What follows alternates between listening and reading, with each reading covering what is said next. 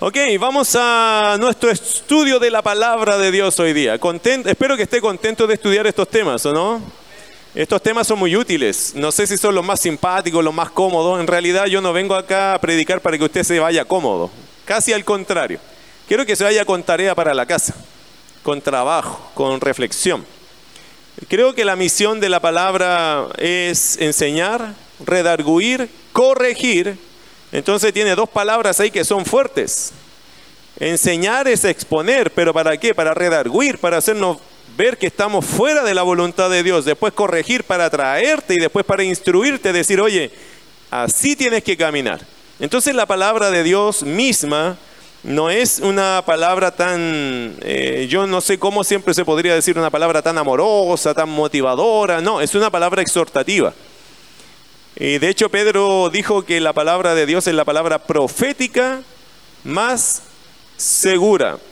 Y usted sabe que el espíritu de esa frase de Pedro es, cuando dice palabra profética, está hablando de palabras como de un profeta. Y ya eso te hace pensar cómo eran los profetas del Antiguo Testamento con la palabra.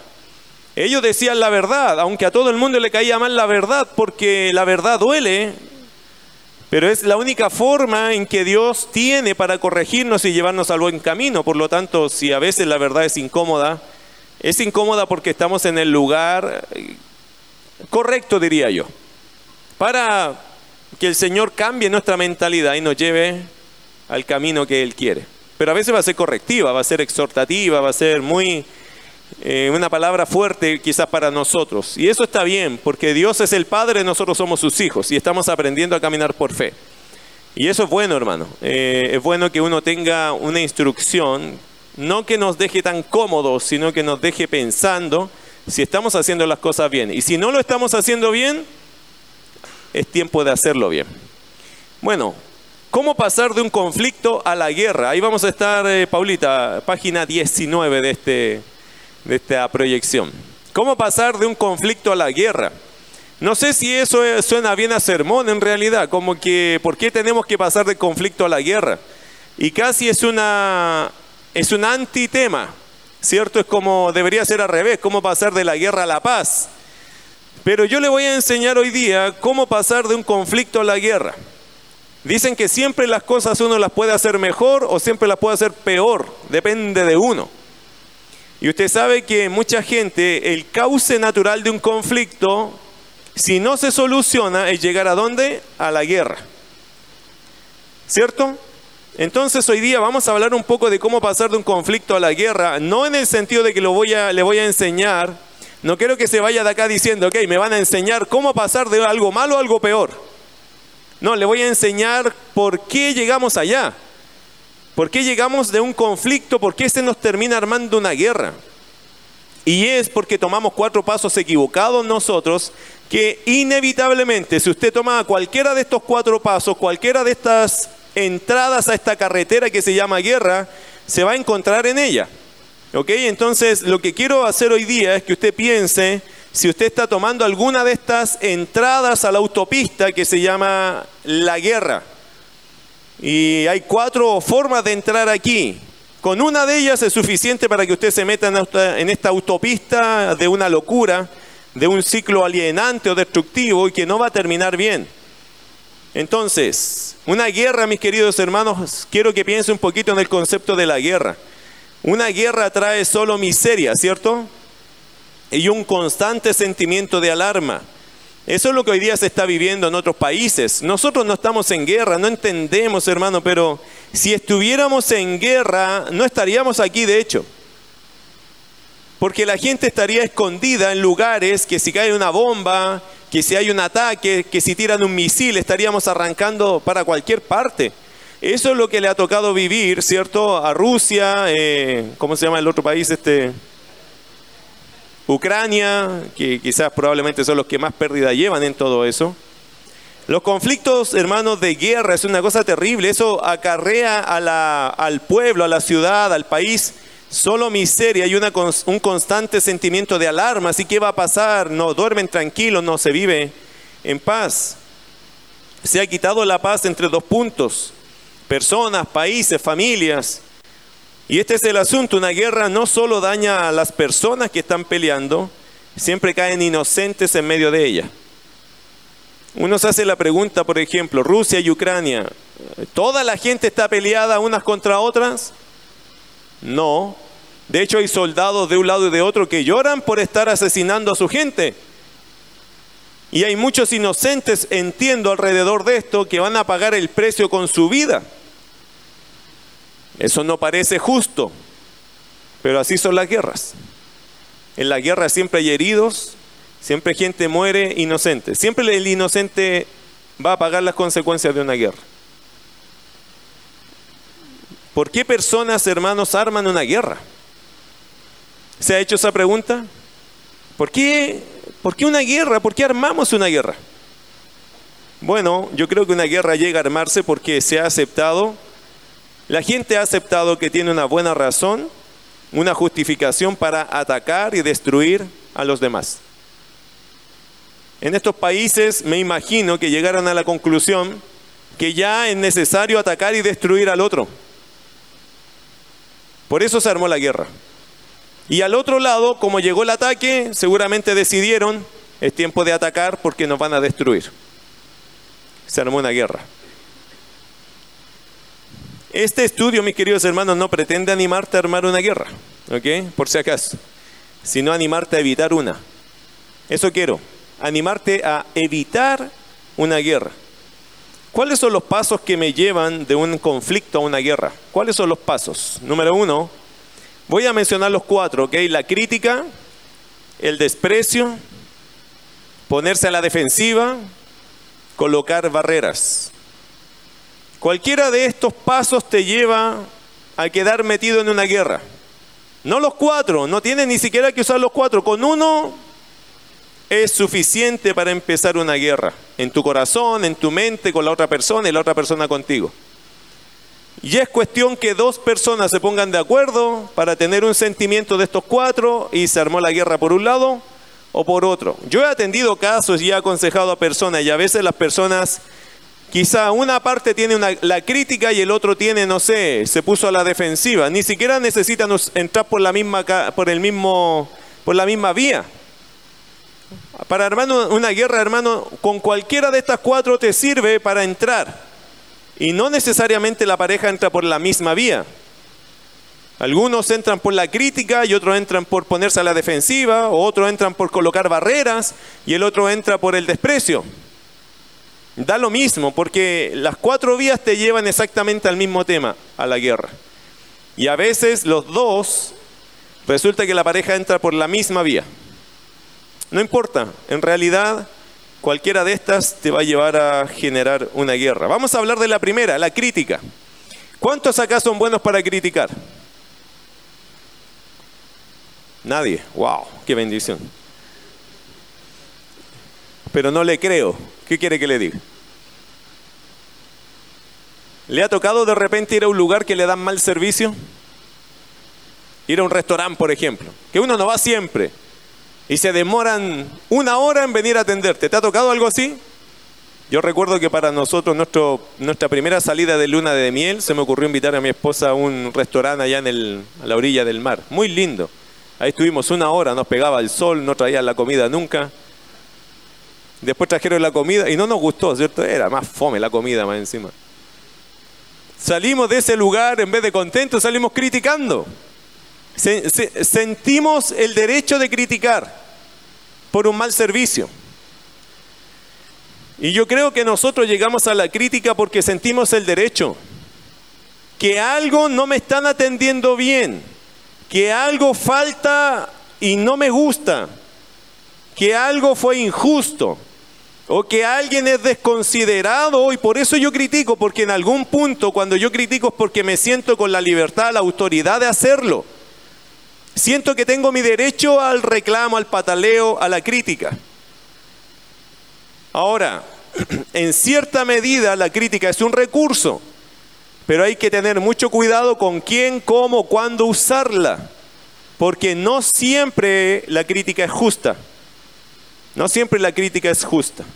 A veces te van a criticar. Yo no sé si a usted alguna vez le han criticado injustamente. A ver, levante la mano. ¿A quién le han dado una crítica injusta?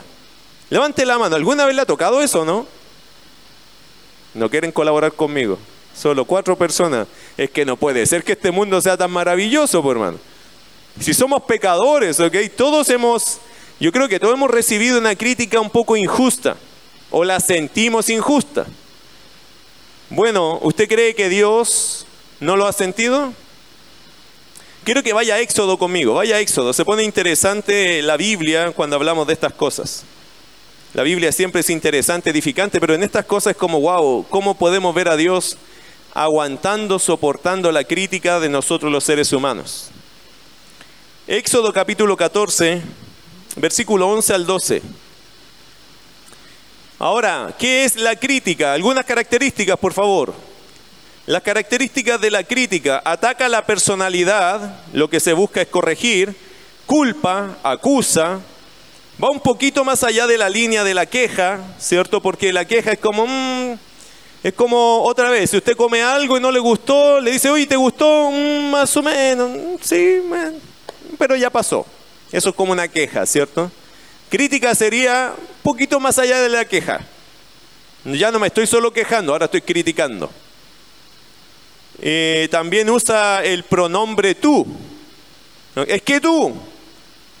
La queja o la crítica tiene como esa cosa, va un poquito más allá de la línea de la queja, usa el pronombre tú en la crítica, es que tú, y empiezan como a ya pasar esa línea, ¿cierto? También eh, causa un sentimiento peor que la queja. La persona no está conforme, de hecho está incómoda y hará algo por esa incomodidad y te lo hará saber pondrá peso en sus palabras. Mira Éxodo capítulo 14, verso 11 al 12. Y dijeron a Moisés, estos son los israelitas que venían saliendo de Egipto, ¿cierto? Que cruzaron el mar en seco, ¿cierto? Y ellos tuvieron la libertad, por fin son un pueblo libre. Y al poco andar, ¿qué dijeron ellos? Versículo 11 y 12. Y dijeron a Moisés, ¿No había sepulcros en Egipto que nos has sacado para que muramos en el desierto? ¿Por qué has hecho así con nosotros que nos has sacado de Egipto? ¿No es esto lo que te hablamos en Egipto diciendo, déjanos servir a los egipcios? Porque mejor nos fuera servir a los egipcios que morir nosotros en el desierto. Interesante, hermanos, que ellos estaban aquí todavía en este proceso, todavía ni habían cruzado, me parece, el mar rojo acá. Y, pero se les vino una situación difícil. Y como se les vino una situación difícil y ellos se vieron atrapados, lo primero que hicieron fue saltar a queja. No pusieron nada de fe en esto, solo una queja. No dijeron, oye, pero ahora hay que confiar porque si Dios nos sacó de acá, ahora aquí nos tiene que hacer pasar el mar. No, ellos se miraron sus circunstancias, se vieron atrapados en ella y lo primero que se le ocurrió que fue criticar en este caso a Moisés. Hicieron una crítica a Moisés. Hermano, tenga cuidado con algo. La crítica, o u observe esto que le voy a decir. La crítica hace olvidar las buenas cosas que hemos recibido. Cuando uno se pone crítico o criticón, tiende a olvidar las buenas cosas que uno ha recibido. En este caso, Dios los había sacado de Egipto, iban como pueblo por fin libres, pero vino un problema pero por ser críticos o, criticones, eh, olvidaron rápidamente las buenas cosas que, que habían recibido de Dios y las que seguirían recibiendo. Mire Lucas capítulo 10, otro ejemplo de personas que critican. Lucas 10, 38 al 42. Aconteció que yendo de camino entró en una aldea y una mujer llamada Marta le recibió en su casa. Esta tenía una hermana que se llamaba María, la cual sentándose a los pies de Jesús oía su palabra. Pero Marta se preocupaba con muchos quehaceres y acercándose dijo, Señor, ¿no te da cuidado que mi hermana me deje servir sola? Dile pues que me ayude. Respondiendo Jesús le dijo, Marta, Marta, afanada y turbada estás con muchas cosas, pero solo una es necesaria y María ha escogido la buena parte, la cual no le será quitada. Esto lo enseñé el día sábado, ¿cierto? En la reunión de matrimonios. Y es interesante que Marta, hermanos, por su actitud frente a su hermana, ella sintió injusticia. Obviamente ella se sentía como pasada, pasada a llevar, poco valorada, porque ella estaba sirviendo y su hermana estaba sentada ahí disfrutando del sermón. Tenga cuidado cuando está sirviendo al Señor y ve que otros disfrutan.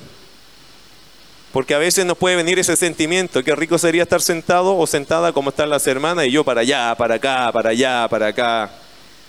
Tenga cuidado con eso. A los servidores nos suelen pasar pensamientos así. Por andar para allá, para acá, para allá, para acá, eh, a veces tiende a desgastar y si nuestra vida con Dios no está bien, tendemos a mirar a los demás y decir, sería bueno que los demás también se pararan a ayudar. Es una crítica, hermano, pero también nosotros tenemos que ser autocríticos de nosotros. Eh, no podemos nosotros servir al Señor y estar pensando de esa forma. Bueno, Marta lo pensó así.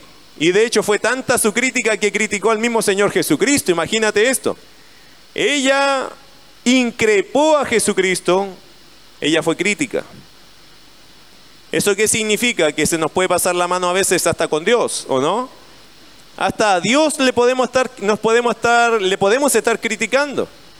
La crítica, queridos hermanos, según este pasaje, hace olvidar el respeto hacia quien tenemos por delante, así que tenga cuidado con la crítica. Porque cuando uno llega a ponerse criticón de esta forma, puede incluso faltarle el respeto a la persona con la cual tú sientes una cierta injusticia, una cierta indolencia. Y la falta de respeto de Marta acá, no sé, yo no hubiese querido estar en los zapatos de Marta. Gracias al Señor que estaba con Jesucristo, que es sumamente amoroso acá. Pero hermano, a veces le faltarle así el respeto a Dios. Eso significa que cuando uno a veces está envuelto en la crítica, puede llegar incluso a faltarle el respeto a la persona que tiene por delante. Porque estoy con ganas de criticar. Se me vino el concepto de la crítica. Otro más, Hebreos capítulo 12. Me llama mucho la atención este ejemplo. Hebreos capítulo 12. Hablando de personas que criticaron a Dios, aquí hay un ejemplo muy interesante. Hebreos capítulo 12, verso 15 al 17. No muchas veces se comenta Hebreos. Un día me gustaría predicar todo Hebreos, porque Hebreos es un libro, una predicación, una exhortación muy interesante.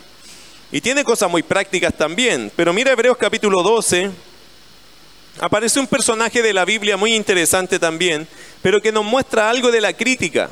Hebreos capítulo 12, verso 15 al 17. ¿Qué dice ese pasaje?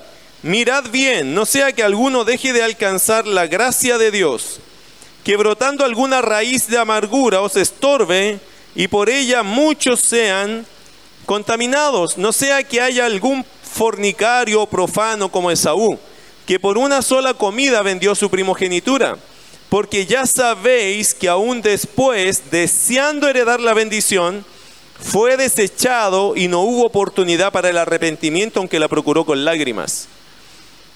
¿Qué está diciendo el pasaje de Hebreos? Ponga atención a esto. Esto es lo que yo creo que está diciendo. O sea, no sé si usted que viene de otra iglesia, yo vengo de un trasfondo de una iglesia bautista, no sé usted.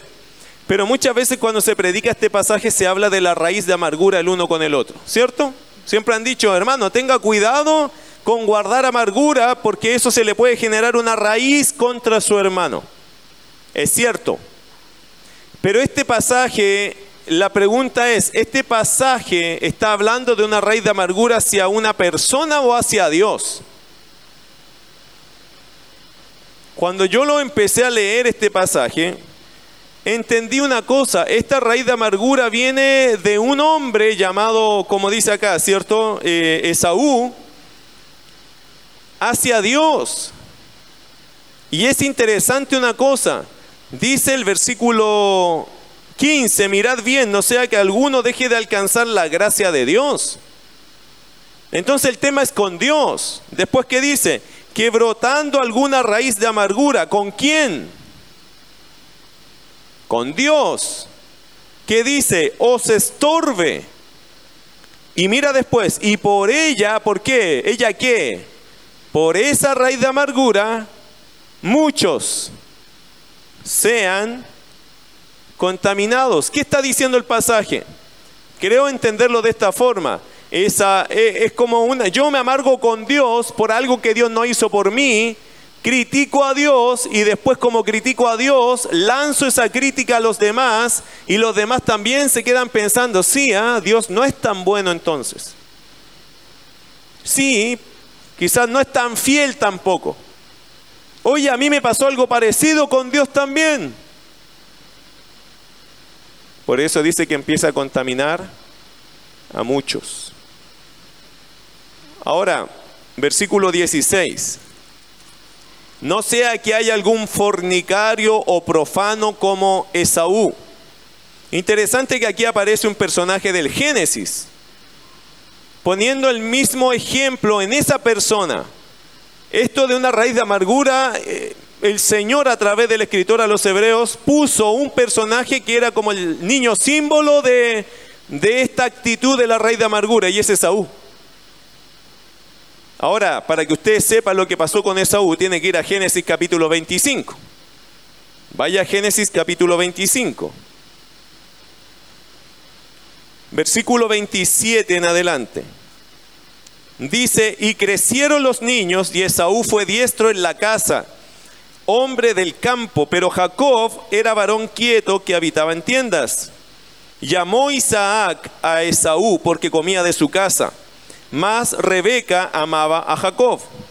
Esto es un grave error en los padres, ¿cierto? Hacen comparaciones.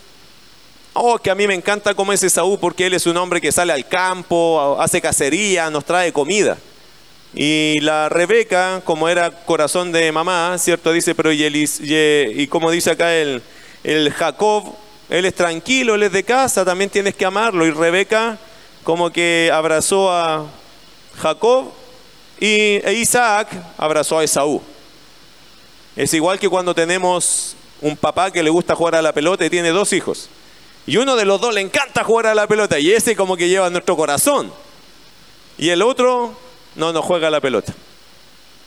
Entonces como nunca quiere ir a la cancha, la mamá que hace con ese, lo abraza, lo toma, no importa, dijo, hagamos otras cosas nosotros. Y eso pone a la mamá en una mala disposición con el papá y empieza una competencia entre los muchachos. Mala idea, mala forma. Eso pasó en esta familia. En esta familia habían cuatro personas y todos divididos. De alguna forma, internamente estaba todo separado. Papá, mamá por un lado, cada uno por su lado, de alguna forma. Estaban juntos y a la vez separados de alguna forma aquí porque tenían cada uno su propio hijo, aunque eran sus hijos. Pésima forma de criar una familia. ¿Quiere usted dividir a su familia? Si usted quiere dividir a su familia, fácil. Tenga una preferencia y hágala notar. Y va a dividir a los hijos y va a dividir a la pareja. Muy fácil. Versículo 28. Llamó Isaac a Esaú porque comía de su casa, más Rebeca amaba a Jacob. Y guisó Jacob un potaje y volviendo Esaú del campo cansado, dijo a Jacob, te ruego que me des a comer de ese guiso rojo, pues estoy muy cansado, por tanto fue llamado su nombre Edom, que significa rojo. Y Jacob respondió, véndeme en este día tu primogenitura. Entonces dijo Esaú, he aquí yo me voy a morir, ¿para qué pues me servirá la primogenitura? Y dijo Jacob, júramelo en este día. Y él le juró y vendió a Jacob su primogenitura. Entonces Jacob dio a Esaú pan y del guisado de, las lentejas, y él comió y bebió y se levantó y se fue. Así menospreció Esaú la primogenitura. Pregunta, y no sé si tenemos la respuesta así tan certera, pero la pregunta es ¿por qué, Jacob, Esaú despreció, despreció la primogenitura? Bueno, el texto dice, bueno, yo me voy a morir, ¿de qué me sirve esta cosa? Era una cosa simbólica, no andaba con un diploma, ni con una cadena, ni con un collar, no andaba con nada, con una pulsera, no, él era una cosa simbólica, porque él era el hijo mayor. Y él entregó su primogenitura a su hermano menor. ¿Por qué lo hizo? Y aquí viene mi pensamiento. Yo creo que Saúl era un hombre profano, que significa que se reía de las cosas espirituales. Eso dice el texto en Hebreos es un irreligioso, es un irreverente con las cosas sagradas. Él al tener esa primogenitura, él dice, ¿y esta cuestión para qué sirve? Fui a cazar, no traje nada, mira, le estoy pidiendo lentejas a este otro que está siempre en la casa. ¿Dónde está esa gran bendición de Dios? Allí está, ahí te lo entrego esa cosa, ¿de qué sirve? Tenía de alguna forma Esaú siempre en sus pensamientos que yo no dependo de Dios. Esaú era una persona que en su corazón siempre pensó, yo no dependo de Dios, yo soy un cazador. Yo dependo de mis propias manos. Sí, mi familia habla de Dios, sí, mi familia cree en Dios, sí, mi familia cuando yo salgo, siempre están diciendo, estoy orando por usted, hijo, para que le vaya bien en la cacería, pero yo sé que todo depende de mí, no de Dios este animalito que traje lo casé yo. ¿A dónde estaba Dios tirando la flecha o la lanza? Fui yo. Esto no lo hizo Dios, lo hice yo. Por eso cuando él tuvo la primogenitura y no trajo ningún animal, probablemente dijo, ahí está esa cuestión, ¿qué me importa? Si qué necesito yo de Dios si yo todo lo hago con mis manos. De alguna forma, querido hermano Esaú tenía un conflicto con Dios. ¿Qué lo llevó a esa amargura? ¿Qué lo llevó a ese conflicto? Yo no lo sé. Probablemente era porque él no tenía una relación con Dios. Nunca se doblegó a Dios, siempre como que Dios tenía, como que a Dios le faltaba algo para convencer a Esaú.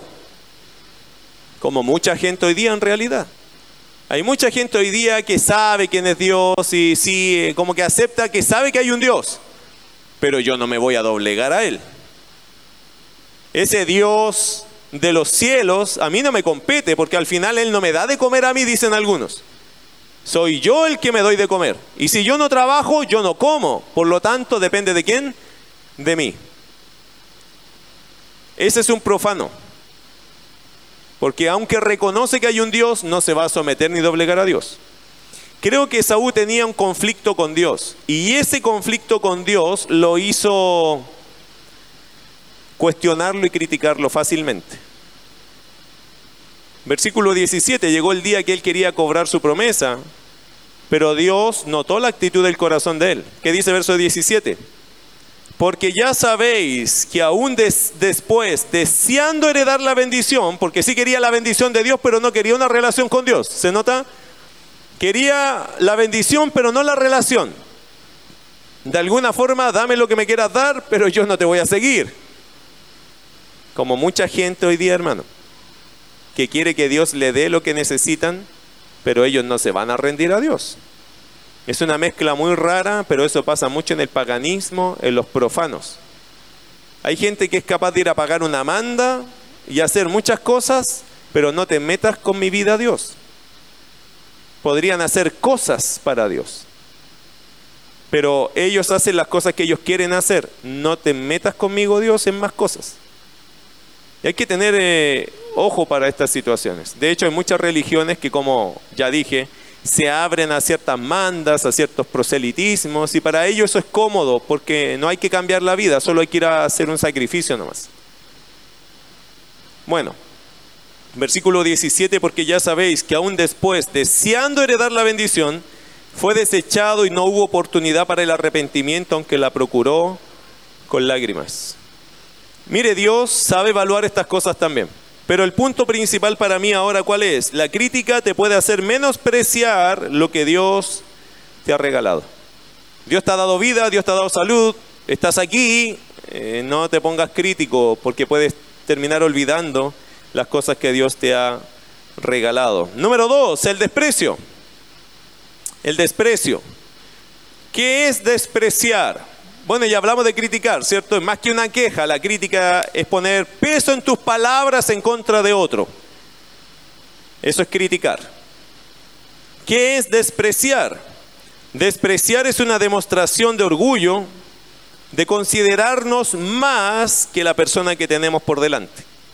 Eso es despreciar. Es como mirar en menos al que me está hablando, ¿ok? Y esa tendencia humana la tenemos, la tenemos.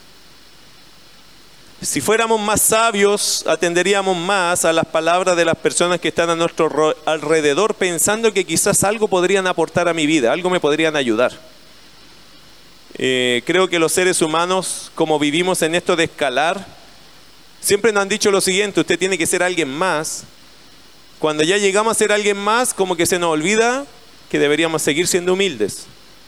Y ya cuando una persona más humilde que nosotros, según nuestro entender, nos quiere decir algo, nos quiere dar un consejo, nosotros decimos sí, sí, no, gracias, sí, pero desestimamos ese consejo. Cuando uno, hermano, cuando una persona está desestimando un consejo porque ya se cree más que la persona que está dándote el consejo. Interesante que nuestro corazón es bastante orgulloso. Somos sumamente orgullosos.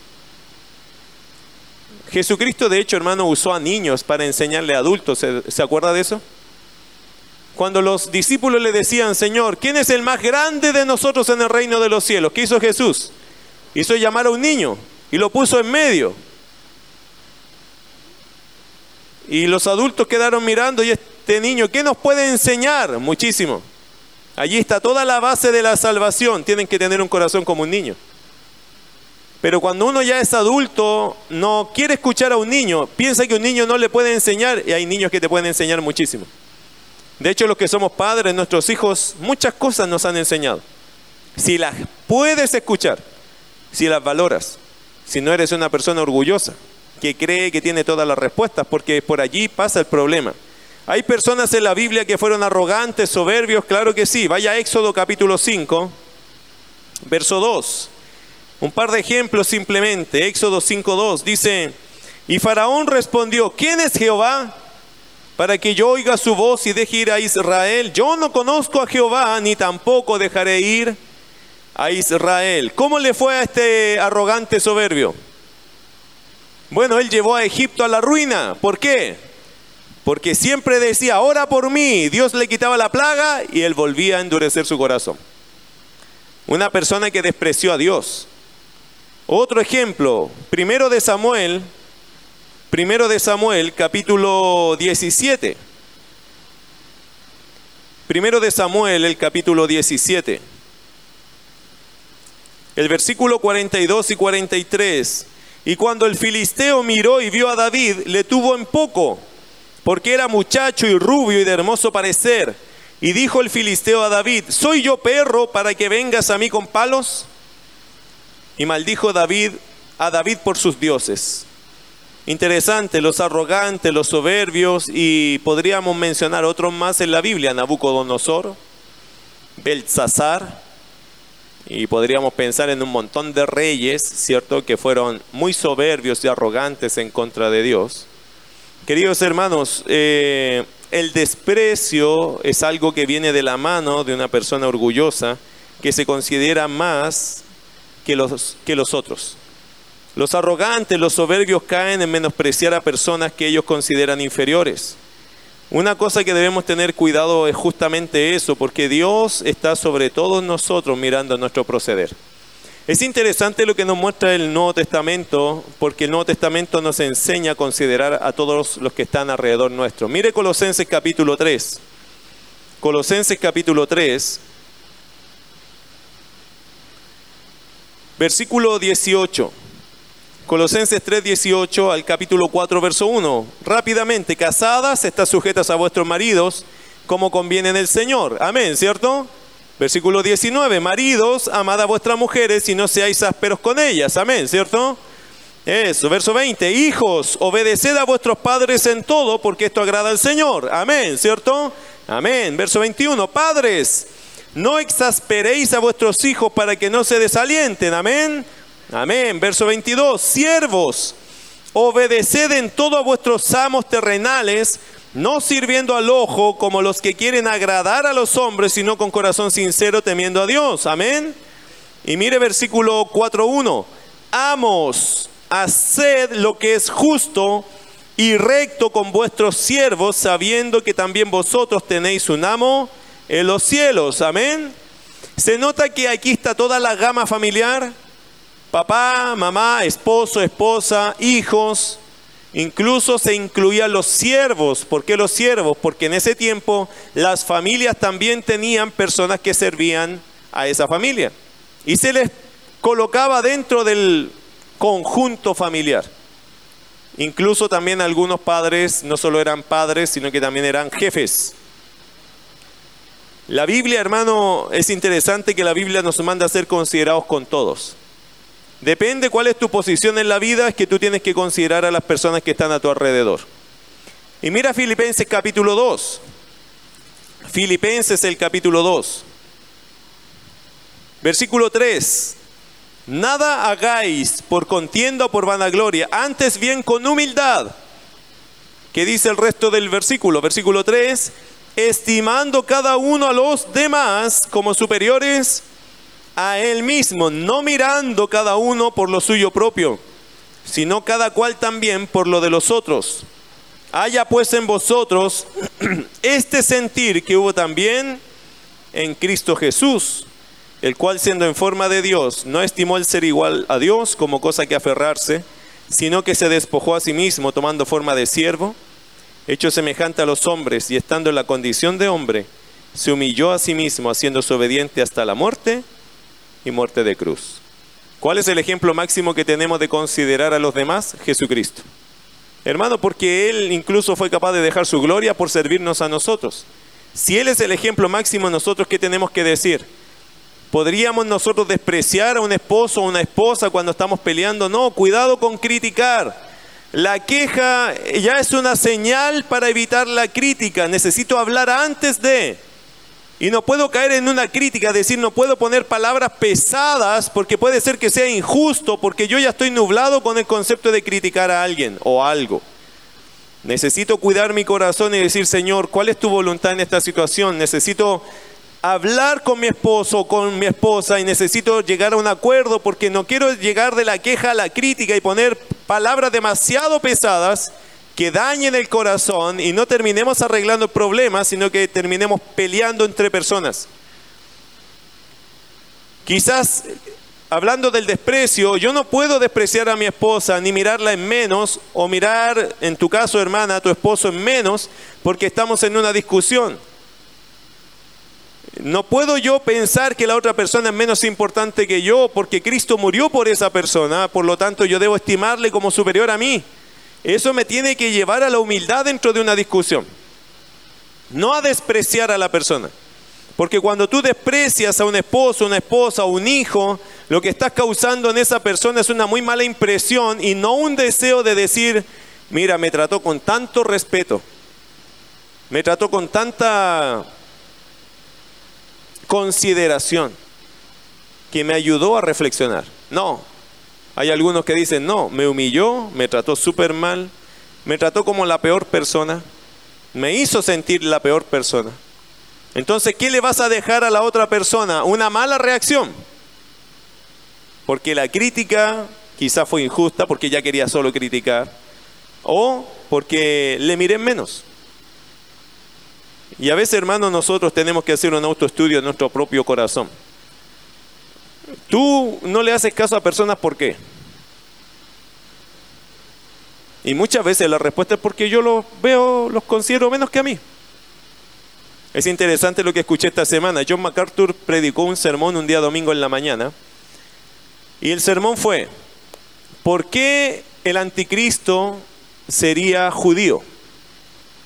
Y él predicó un sermón explicando que el anticristo iba a ser judío y ese fue su sermón. Cuando terminó el culto se fue a poner a la puerta John MacArthur y, salió una ancianita de la iglesia le dice, ¿sabe qué, hermano John? Yo no creo que va a ser un judío. Yo creo que va a ser un gentil. Bueno, gracias hermana. Y se quedó ahí la hermana. Y le dice, y se lo quiero mostrar con la Biblia. Y empezó a mostrarle ella a John MacArthur, mire, es que es por esto, por esto, por esto, por esto. ¿Sabe lo que hizo John MacArthur? La escuchó, se fue a su casa, estudió el sermón, estudió el tema en la tarde, y llegó el culto de la tarde John MacArthur predicó, ¿por qué el anticristo va a ser un gentil? Interesante, él cambió su postura porque una hermana de su iglesia le hizo ver algo que él estaba equivocado. Y él hizo el estudio en la tarde, quedó en la tarde estudiando y en la tarde predicó por qué el anticristo va a ser un gentil. Los que conocen a John MacArthur personalmente dicen que es un hombre sumamente humilde.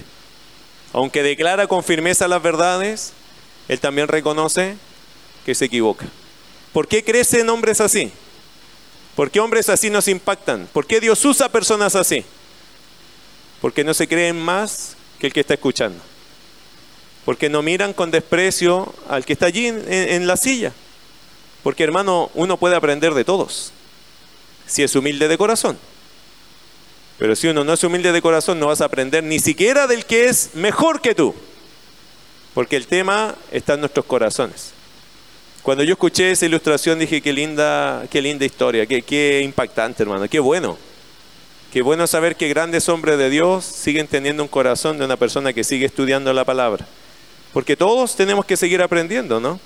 Cuando a ti te toca enfrentar a tu esposo o a tu esposa, hermano, que él o que ella sepa que tú eres una persona que sigue aprendiendo. Que no crea la persona, tu esposa, tu esposo, que tú ya te lo sabes todo. Que tú ya sabes exactamente lo que hay que hacer y cómo hay que hacerlo.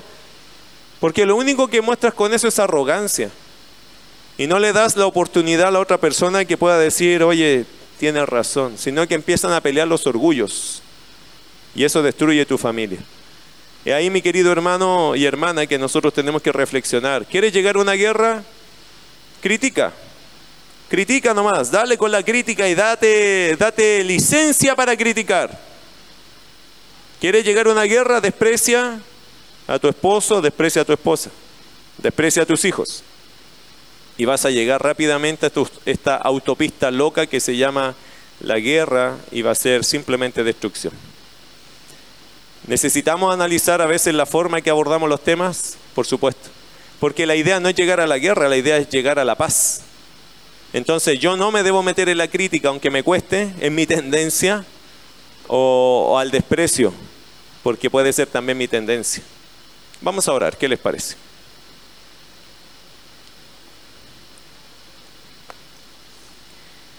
Damos gracias, querido Señor, por darnos la oportunidad de tocar estos temas que nos ayudan a autoexaminarnos. Gracias Señor porque usted mueve nuestros corazones a considerar estas dos facetas, Señor, que no son, a veces no son muy familiares. Y lamentablemente a veces, Señor, han sido herramientas que cuando se usan espiritualmente, Señor, de alguna forma esto podría servir en una crítica constructiva, en una en una forma, Señor, espiritual de usar estos recursos, pero muchas veces los usamos carnalmente. Señor, a veces no entendemos la diferencia entre usar estos recursos como algo que aliente, como algo que nos ayude nos fortalezca, más siempre, Señor, o la gran mayoría de las veces los usamos, en el caso de la crítica, Señor, la usamos mucho para destruir a las personas. ¿Qué decir del desprecio, Señor? El despreciar nunca va a ser una buena virtud. Y a veces, Señor, le hemos usado también esto, y más que usarlo, simplemente a veces vivimos así. No entendemos, Señor, que nosotros debemos ser humildes. Y debemos recoger, Señor, la sabiduría que está desde el niño más pequeño hasta el hombre más anciano, la mujer más anciana. Querido Dios, una familia necesita crecer en humildad, necesita crecer escuchando a papá, a mamá, a los hijos, valorando, Señor, las lecciones que ellos a veces nos quieren entregar en su inocencia, en su etapa. Señor, si fuésemos más humildes, aprenderíamos más, aprenderíamos mucho más, porque valoraríamos, Señor, cada parte de, esta, de este crecimiento y aprenderíamos tantas cosas. Porque Señor, de alguna forma la vida está hecha para aprender sabiduría. Usted la diseñó, Señor, para aprender tantas cosas. Pero a veces nos creemos que ya sabemos, ya somos los autosuficientes, ya nadie me puede dar consejos, yo ya me manejo. Y perdemos de vista, Señor, la escuela que usted nos quiere dar. Amado Dios, no nos permita ser de aquellos que criticamos injustamente. Y si tenemos alguna crítica a Dios, poder hacerlo con tanto respeto, con tanta reverencia. Hacerla, Señor, incluso de la forma que a ti te agradaría que se hiciera una observación, más que una crítica. Permítanos, Señor, quitar de nosotros ese corazón crítico, esas palabras pesadas que a veces le dejamos a la gente, por algo que sentimos que es nuestro derecho que ha sido violado, pasado a llevar. También, Señor, ayúdanos a tener un corazón humilde para no desestimar, no despreciar a nadie. Menos, Señor, a la persona que usted ha puesto a nuestro lado y a nuestros hijos. Ayúdanos, Señor, a construir de forma edificante nuestra familia. Dios, agradecemos por este tiempo.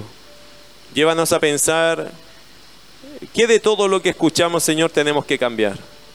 Ayúdanos a entender cuál es el sentido de nuestra vida en esta tierra y cuál debería ser la mejor forma de enfrentar las cosas que estamos viviendo hoy día. Que tu Espíritu Santo, Señor, nos ministre, nos guíe, nos ayude, por favor, en el nombre precioso de Jesús. Amén.